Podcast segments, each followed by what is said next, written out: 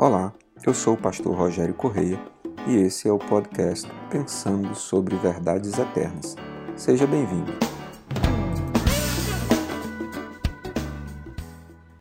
Uma das coisas que o Novo Testamento nos aponta como condição para viver a eternidade de Deus é ter fé. Não é possível viver a eternidade se não crer em algumas coisas. Primeiro, é preciso crer que Jesus é Filho de Deus. Segundo, é preciso crer que Deus dá presentes, que Deus é galardoador daqueles que o buscam. É isso que nos diz a carta de Hebreus, com toda a sua magnitude a respeito desse momento da fé, e é preciso ter fé que a nossa vida é uma repetição, uma imitação daquilo que Jesus Cristo viveu. Pensando sobre isso, o apóstolo Paulo nos escreve em Romanos, eh, no capítulo de número 6, versos de 8 a 13, o seguinte: Ora, se morremos com Cristo, cremos que também com ele viveremos, pois sabemos que, tendo sido ressuscitado dos mortos, Cristo não pode morrer outra vez. A morte não tem mais domínio sobre ele, porque morrendo, ele morreu para o pecado uma vez por todas, mas vivendo, vive para Deus. Da mesma forma, considerem-se mortos para o pecado, mas vivos para Deus em Cristo Jesus.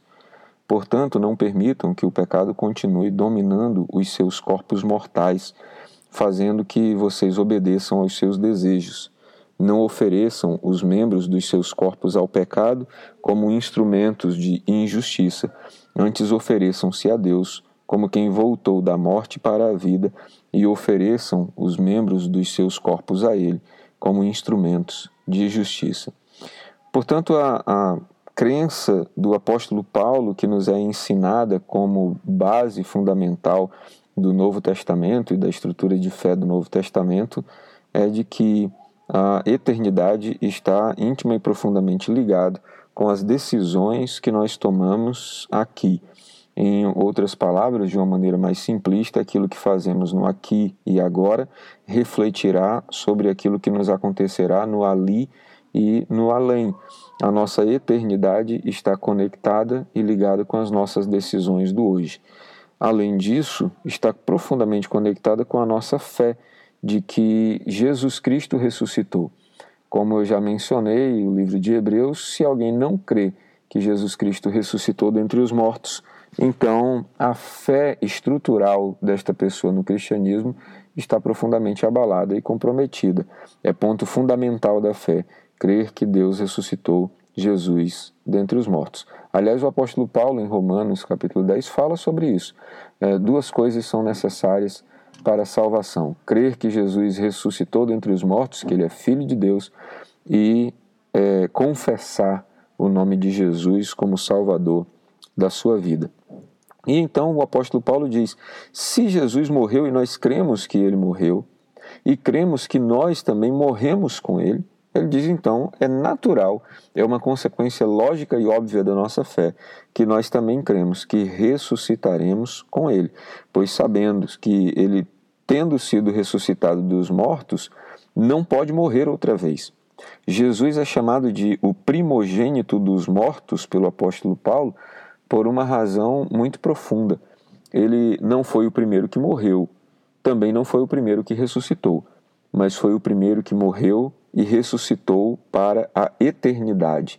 Os outros que antes dele haviam morrido e ressuscitado, ressuscitaram para depois morrer de novo a morte humana, como foi o caso uh, das pessoas ressuscitadas por Elias, Eliseu, como foi o caso uh, de Lázaro, o, o caso mais emblemático de ressurreição que Cristo operou né, e que depois acabaram morrendo pelas consequências da vida, né, pela velhice, pela doença, pela enfermidade.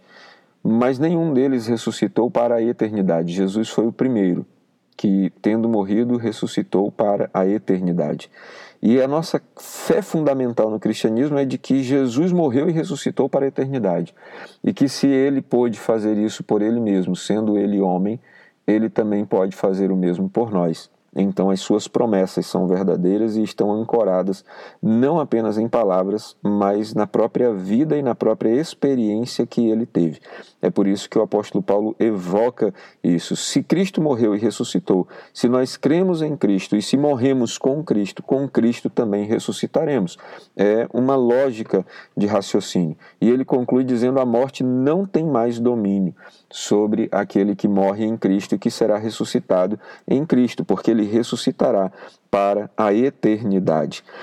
Uh, entretanto, Paulo continua esse assunto relacionando a morte uh, pelo pecado com a morte eterna nas nossas decisões ainda aqui. Por isso ele diz: nós não devemos mais permitir que o pecado continue dominando sobre os nossos corpos, devemos, não devemos obedecer os seus desejos, não devemos oferecer os nossos membros dos nossos corpos como é, utilitarismo ao pecado, como instrumentos de injustiça. Ao contrário disso, devemos nos oferecer a Deus, aquele que voltou da morte para a vida, e devemos oferecer os nossos corpos como instrumentos de justiça.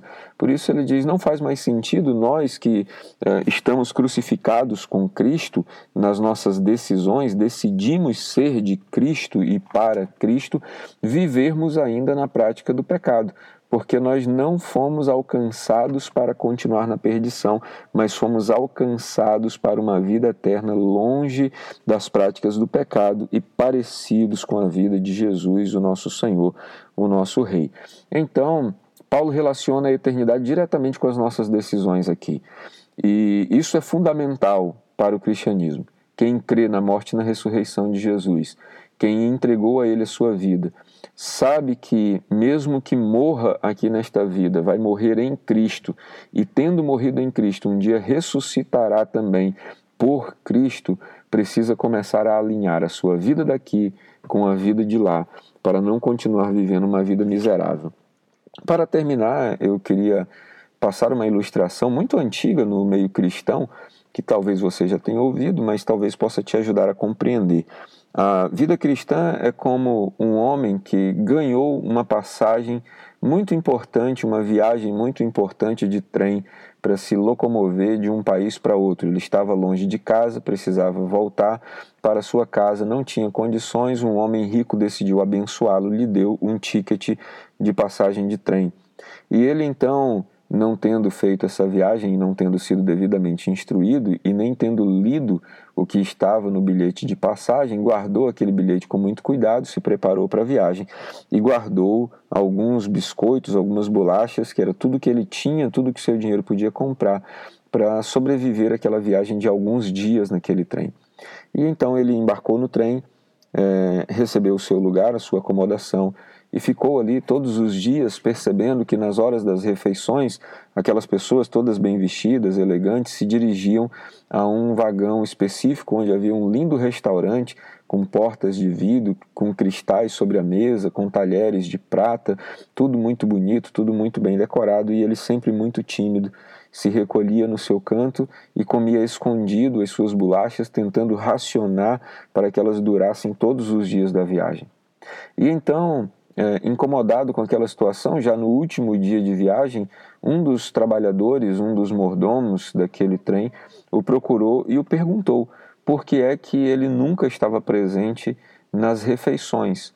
E ele disse: Meu senhor, eu não tenho dinheiro para fazer essas refeições. Eu economizei comprei alguns biscoitos, algumas bolachas e estou racionando para que elas durem até o último dia da viagem, embora eu esteja morrendo de fome.